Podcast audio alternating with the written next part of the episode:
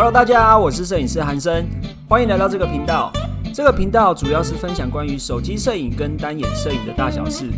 进入主题之前，不要忘记按下订阅、下载单集收藏，才不会错过厉害的干货哦。或是到我们的 Instagram 搜寻韩生影像，账号是 W U T A U N G，上面有更多短影片以及图文教学分享。而且即日起也可以通过网易云音乐收听本期节目，很期待能与你们在网络上相见哦。那我们开始吧。那小金哥，你用图像来沟通的话，就是直接找 reference 吗？还是怎么样？对，我会找，可是我图像沟通，因为像也在教学生，那同学们在听到我这消息说要找到图像的时候，其实第一次他们找图像方向，大多都是他们自己所想象的，可能找杰尼啊，找他们自己的喜好啊，韩团的谁谁谁。但是就回过头来，我再问他们一个问题：你们找的这些女孩跟我们所要拍的 model 是有相关的吗？就是大家一开始在做企划这个东西，会有一个迷失，这企划是你的企划，还是因人而打造的企划？对，因为我觉得这两个东西不一样。因为如果它只是一个计划，是你自己想要完成的计划，但是这个人并不适合，角度不一样，对他并不适合你把它搭进去，那拍出来的东西，如果你觉得适合，那就适合吧。我是觉得不适合，所以我觉得一个好的计划应该是要搭配人物，人物的选角应该也是要对他量身制作。这个理论不是我自己瞎掰而来的，而是说我以前很喜欢看日剧嘛，对，然后我发觉日本他们在捧一个他们当红的日本女星。来说的话，他会针对这个女星，女星可能很嫩嘛，她可能一开始都不会演戏，对她可能没有那么精湛的演技去扛这个戏份。但是能不能换个角度，今天编剧来帮他做一个量身打造的剧本，他其实就只要做自己就好了。他把他他自己的可爱展现出来，把他自己的水汪汪的眼睛对亮点展现出来，剧本全部都照他写。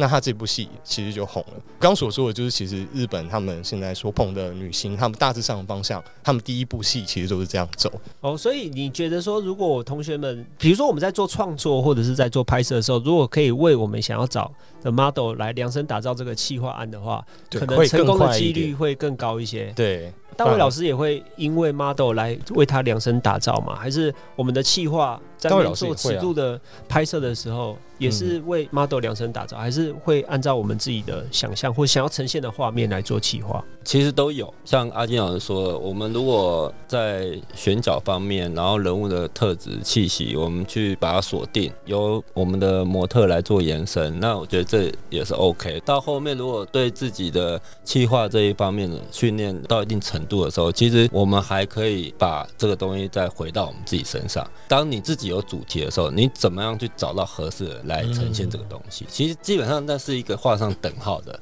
只是说阿金老师那个东西，我觉得是可以初步先切入的点，对大家来说也比较容易，嗯，对不对？对。那一般来说啊，像。我们听众应该对于底片摄影是相对比较陌生的，因为你很喜欢底片摄影嘛。我看到你的底片摄影作品都非常的吸引人，而且在相对在网络上应该是比较少，很多人都是模仿底片色调啊。可是你是真的用底片去拍摄，对，所以我没有存到什么钱啊。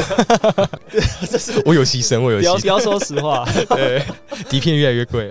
应该是说，我觉得这在本质上的差异，不管是色调呈现，还是我们在先期的准备，应该都会有。不一样的地方，那你觉得底片到底有趣在哪？嗯，我觉得它这个有趣是比较抽象一点啊。我不奢求每个观众都跟我有一样的理念哈，但是因为呃，我一开始接触的是数位，那数位，然后我拍的是婚礼，所以我刚接触的时候，每次拍回来都是很大量的照片，就一两千张嘛，然后要去看。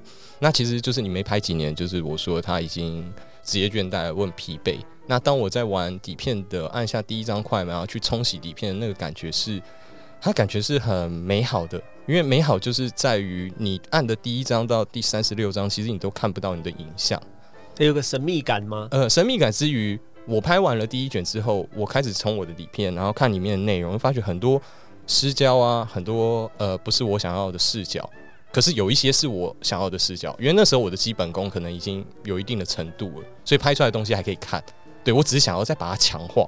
然后我想要去训练我的第一拍，第一拍就是我第一眼看到这个东西，包含我的站位是不是正确的，然后以及呃我拍完了这张照片，那个的快门的时机点，我觉得是很珍贵的。它珍贵在哪里？因为它看不到。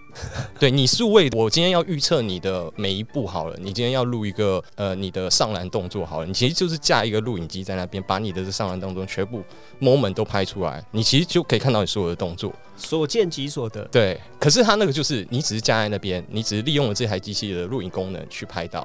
可是如果你今天你没有这个录影功能相机，你只有一台底片相机，然后你这个人的上篮动作，你只有一个 one moment 的机会，你能不能用你的眼睛、用你的相机 catch 到那个 moment 的机会？我比较在乎的是这个东西。对我喜欢进去就是一击击中的感觉。就这个东西我命中了，我抓到了，它的成就感跟我数位，你相机性能给我一个超强的 R 五的眼追踪好，它是都抓到了没有错，可是他靠的是相机抓到，我知道他很强没有错，他给我了很多的构图，然后我可以瞬间十秒钟拍很多的故事。哎，我理解一下哦，所以你的意思就是你在乎的只是只是有没有办法炫技嘛？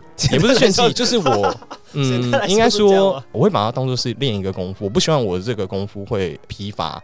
对，观察到东西疲乏，因为一直拍底片的主要原因也是我要提醒我自己。你知道为什么会有早安图吗？早安图有起源是不是？对，因为早安图的用意就是说呢，爸爸妈妈每天传早安图，他其实不是要跟你说早安，他只是要提醒你说我还有呼吸。谁告诉你的？你懂这意思吗？我在拍底片，我也是，其实也要告诉他说，嗯，我还有在拍照。谁跟你说是这个原因的？没有啦，开玩笑啦，刚刚乱扯的。但我觉得听了，我自己觉得蛮有趣的。提醒自己还在这一行。对，也不是，就是我刚说的是有点滑稽的，但我只是提醒自己的技术不要退步。对我自己观看的东西还在，然后还可以再更好，可以换其他的底片相机来玩这种东西。对，我觉得你这个概念。其实影响我也蛮深的，嗯，因为听众们可能也不知道，当时在扒着小金哥在跟场啊，在累积作品的时候，就是我们有时候会在这婚礼现场比赛玩那个相机的设定，因为大家知道婚礼现场其实光线变化的很快，而且也不可能重来，对于相机的掌握度都必须要很好。然后小金哥我觉得那时候很帅，就是他可以。戴着充满手环的戒指的手，然后快速的调整相机，看不到。天哪！当时我真的觉得他帅翻了，那个设定在啪啪啪，那个那个 moment，那个 moment，我觉得真的觉得哇，天哪！这个摄影师也太帅了吧！然后就把它当做那个啊 Nokia 三三一零打字那样子。我其实现在常常跟同学们提倡，就是开玩笑提倡，比如说我们要拍摄现场的活动，或者是假设是婚礼，小金哥也给我一个。概念我不知道是对还是错，我说了什么？他说不求拍好，但求穿帅，是这个概念吧？就是出场的时候，应该说气场啊，服装仪容是很重要的。我觉得这也是让我觉得当时。学到一个很重要，一直并且一直沿用到现在，所以我就算我现场如果我没办法好好掌握，至少我要求我的衣服或者是我的服装仪容要到一个定位的。没有，我那个应该说还有一个后续，故事还有后续。对我主要是这么做的原因，是因为我一开始在接案，我年纪很小，我就二十几岁嘛，我一开始穿着就是穿的很屁孩，我穿很屁孩的第一场婚礼，屁孩是怎样可以形容一下？就是牛仔裤，就是全身潮牌这样，因为我那时候还在。刚从百货业转来嘛，然后全身就是有牌子的衣服，这样，然后穿去拍婚礼。新人是没有对我怎样，但新人的爸爸妈妈就在旁边默默说，我还略听得懂一些台语，然后就是他的意思就是说，这么年轻的能不能靠谱之类的。其实听了那一场，然后接续几场，其实我都有发觉这样的问题。再来，因为我是听不懂那么强的台语的人，对，所以我对爸爸妈妈那一关可能会有一点，他们就会有存疑了。一有存疑，其实我在现场工作个魅力值，其实就已经减一半了。对发号施令的那种魅力值就减一半，你可能跟爸爸妈妈说什么，他可能觉得哎，你这只是年轻人而已，你的 idea 可能没有到很好之类的。我觉得婚礼的故事超多的，我下次可以专门找你聊一集关于婚礼的故事。可以，总之就是那样子之后，我才换了西装，然后才开始去，就尽量去让自己看起来比较成熟一点。他也不是说主轴是在帅了，而是说。看起来是正式，然后我适合婚礼这个场合，我不是来乱的。我发现到很多拍摄活动或现场的摄影师啊，因为后来经验也比较多，有时候我会变成活动嘉宾，或者是不是拍照那个人，然后我会发现，天哪，很多摄影师穿个 T 恤就是背心，嗯，早期真的是这样，然后甚至是可能短裤就去拍照，让我觉得有点不可思议，有点 shock，对。好，那我们回到大卫老师这边。大卫老师安静很久，哎，老师，因为你的这个题材其实应该是比较多听众想要知道、想要了解的话题啊。再跳回来，因为其实我们发现拍摄的时候啊，摄影师都要面临到一件事情，就是引导这件事情，嗯，对不对？那我想要问一下两位老师，比如说小金哥或者是大卫老师，两位在拍摄客户或者是拍摄我们的题材的时候，都会需要引导嘛？你们的引导方式会有哪些不同啊？比如说，因为你们范围领域是底片摄影这种，大卫老师就是做数位相机的拍摄，这样的引导方式会有一些不一样吗？导方式，我觉得可能会因为底片或数位的关系，在一些快门节奏上，基本上会有一定程度的，因为他就有 one shot 的机会。而且它我我的好钱，他的很贵，嗯，对，然后数位当然记忆卡嘛，所以又包含说会去延伸到我很多，其实在拍摄上，我比较不会很工整的去把一些细节去雕到，我大概在引导上都会给他们一些比较架构式的，那可能是一些身体的面向，然后我现在要的一些脚的位置，剩下我还会让他们再自己去做延伸，然后我再用一些抓拍的方式去拍。那毕竟没有像底片这样子高成本，所以说也就比较会弹性比较高一些风格。我有看到过大卫老师的引导，真的非常的赞，真的，嗯，就是一个我觉得放抓拍放在 YouTube 应该流量会过十亿 过十亿哦。真的大卫老师赶快放一下，有机会，我想去观摩一下。门票钱两万。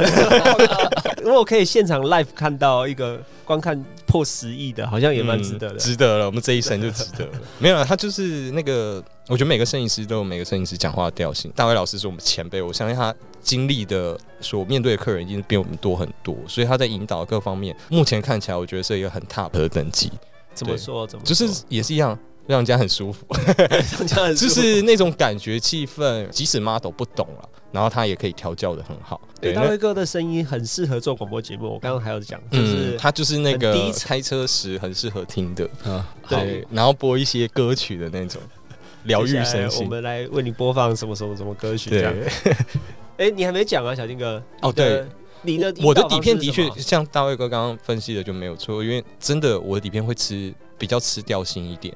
如果我今天 model 他不能理解说我这个只是 one shot 的机会，他可能就是哎摆摆一个动作摆一个动作，它不是像水一样流动般的那种姿态的话，其实拍出来的东西就很像一个东西摆在那里，只是我是用底片拍，就是摆拍啊。对摆拍。所以其实一开始我最早在用底片接案锻炼的时候，其实也是前前前女对前前前女友有一个摄影师女朋友，那那时候反正都你的故事都是跟女友有关系，对不对？对，就刚好，就是刚好刚好了。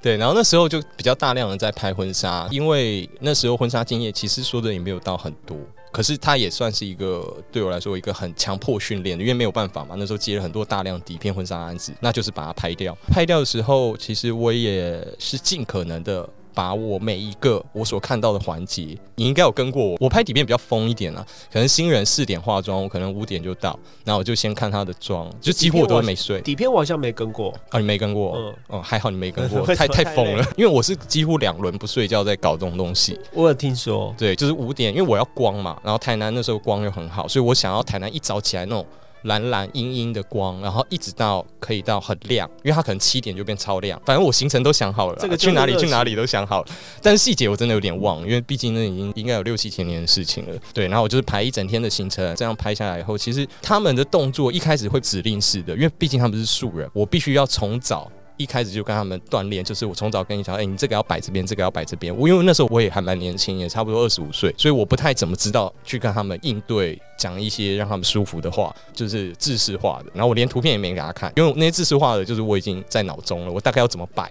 我想要靠我自己去把它摆出来，这样子摆出来。其实因为我拍的量比较多，那时候底片还算便宜，一卷还可以买到一百多块的，总 total 拍出来作品还是可以令人满意的啦，就是有到我想要的，只是就是我必须要从六点。就算早上六点好了，一路拍到晚上十点、十一点。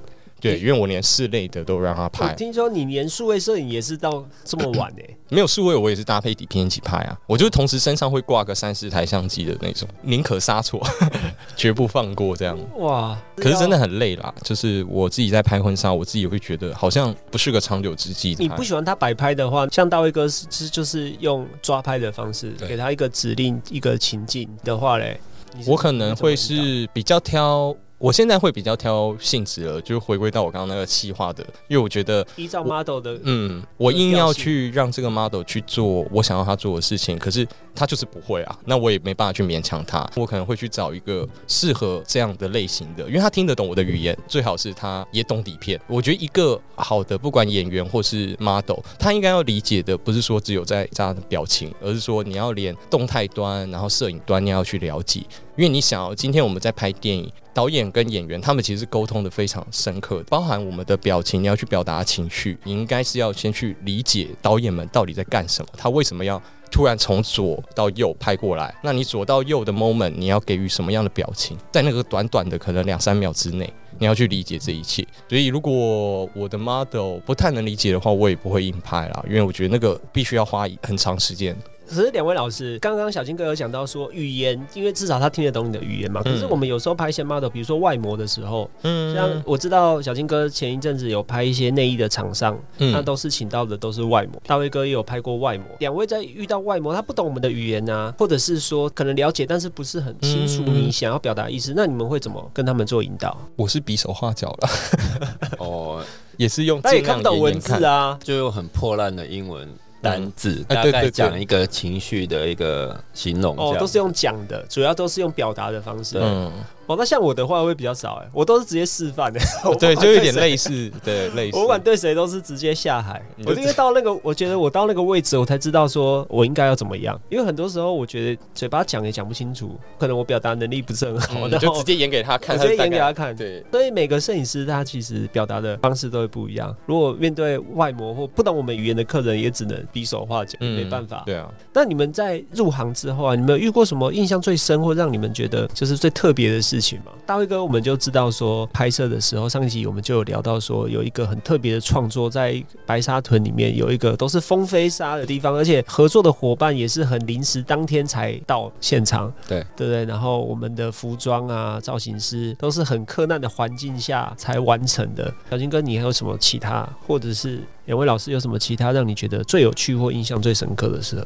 我觉得我印象比较深刻的是出国拍摄，就是去日本拍照。因为我刚好有一个客人是以前啊，疫情还没爆发之前，他都会每年每年都会 cue 我们，我跟我那时候女朋友去拍照。那后来分开了以后，就他就 cue 我，几乎日本很多地方都跑过。他那个也不算是完全 cosplay，但是他是很喜欢日本的制服，所以他有各式各样。J.K. 吗？不是不是，它是正常的，它就真的是写真。那位客人他是原本想要预计他这些出的写真书啊，因为他去了很多著名景点，所以这些素材他是打算拿来出旅游书的。所以我照片一直没有曝光，但是后来我也不知道有没有下文。对，就拍了大量的底片跟数位，就是他 Q 我出去这样。你觉得最好玩的就是这个，因为毕竟他是在下雪的场景里面去拍照，跟在台湾遇到的状况又不太一样。因为下雪，你可能会造成你的相机宕机啊。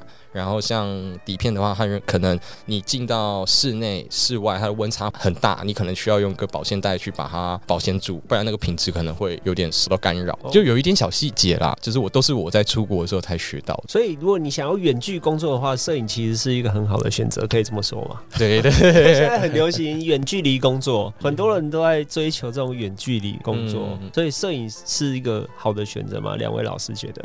觉得应该可以。如果语言通的话，入坑吗？入门摄影啊，入门摄影，当做职业摄影师。我想好奇听一下两位老师的意见。欢迎你来，可以呀。我觉得都还蛮鼓励大家来玩的。只是大家因为现在比较多的年轻人喜欢的东西，其实都还蛮前卫的。只是希望大家能走上自己最喜欢的那条路。对，前卫是什么意思？是领域的，就是想法。他们可能看的东西，像学院的一些学生也有比较设计系的学生，他们看的东西可能就是都比较偏。服装可能他们生活圈里面所能拍到的素材其实就都蛮好的，那他们就可以好好专精在这个部分。那我顺便问一下两位老师，刚刚提到说很多听众他其实是没有进到摄影领域里面来，或者他有兴趣想要进来摄影领域，你们有给他们什么建议吗？如果他们想要入门的话，你是说职业摄影师吗？对啊，对啊。如果当想不想要入行啊？我觉得自己要先选定自己想要朝哪一条影像路线发展，嗯，因为每个影像的个路线。人脉啊，或资源端其实是截然不同的。包含说比较商业，他甚至还要去拜人家为师，在人家的工作室里面去长期去跟，对，相对能够去延伸到他以后走这条路的一些人脉。就像摄影领域有很多个类型，比如说人像领域、商业领域，或者是网拍、风景这些不一样的领域。对对要先搞清楚自己有兴趣并且有热情的领域是哪一块。对，对，那小金哥呢？我也是觉得，我会这样特别讲，是因为我当初是没得选择，而且我也没有思考到这个问题，就是真的那时候过太安逸了，因为一直就一直有案子来嘛。对，韩志老师应该更知道。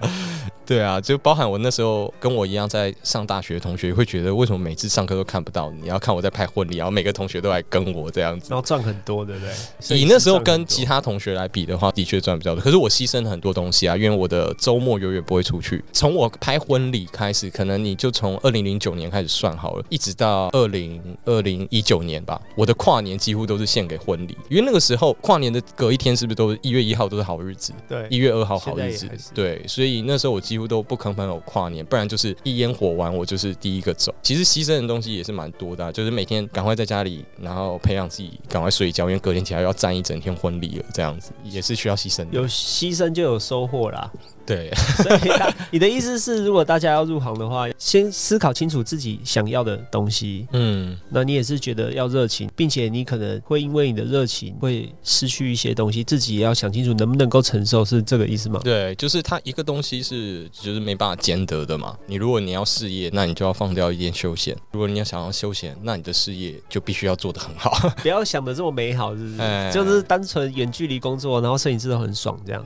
对你当然能把自己经营的很好，过得很爽，摄影师也是大有人在啊。可是那个是人家的本事啊，你不一定有那样的本事。我会比较针对这个同学的性质去跟他讲，我觉得这个有点太广，我没办法告诉所有的人，就是你都听这个方式。对对对，还是要依照自己实际的需求跟你的想法去做调整。嗯嗯嗯，对，这跟修图还有创作其实好像都是都差不多一样的意思。嗯，两位老师，我知道你们都有在开课，对不对？你方便跟我们的听众，如果想要上两位老师的课啊，或者是你们的社群平台去追踪关注你们到哪边吗？小金哥可以分享一下你的社群平台。好，我的社群平台名字有点长，但是它就叫做 K A N E D A 空格 Y U T A K A，这是我的 I G 账号。那我的粉砖就是叫金田丰，刚好这个金田丰也是我的本名里面的一个名字的组合。对我是姓王，我就是把王拿掉了，然后就变成一个金，所以大家不要叫我小王，叫我小金就好了。对，小王丢了一个梗，小王真的听了会觉得很怪。呃，黄大卫老师的 IG 就是黄大卫独立影像工作室。是是的，对。如果要到我们的 Instagram 去追踪两位老师的话，可以到刚刚的账号。今天很谢谢两位老师来到我们摄影师不尝试的频道，跟我们分享这么多。那我觉得两位老师都还可以独立再跟大家分享更多他们自己关于摄影上面的历程还有故事。那如果你有任何意见，或者你想要敲碗听到的内容呢，都可以到我们的评论区给我们五星好评，并且告诉我你想要听到什么。样的内容，我们会在下一次的节目邀请到他们，再继续跟大家做分享。这一集的节目就到这里。如果你想要知道更多，并且跟我们交流更多摄影作品的话，可以到我们的脸书社团，你只要搜寻“韩生影像摄影学院”就可以找到我们啦。那摄影师不尝试，我们下次见喽，拜拜，拜拜，拜拜。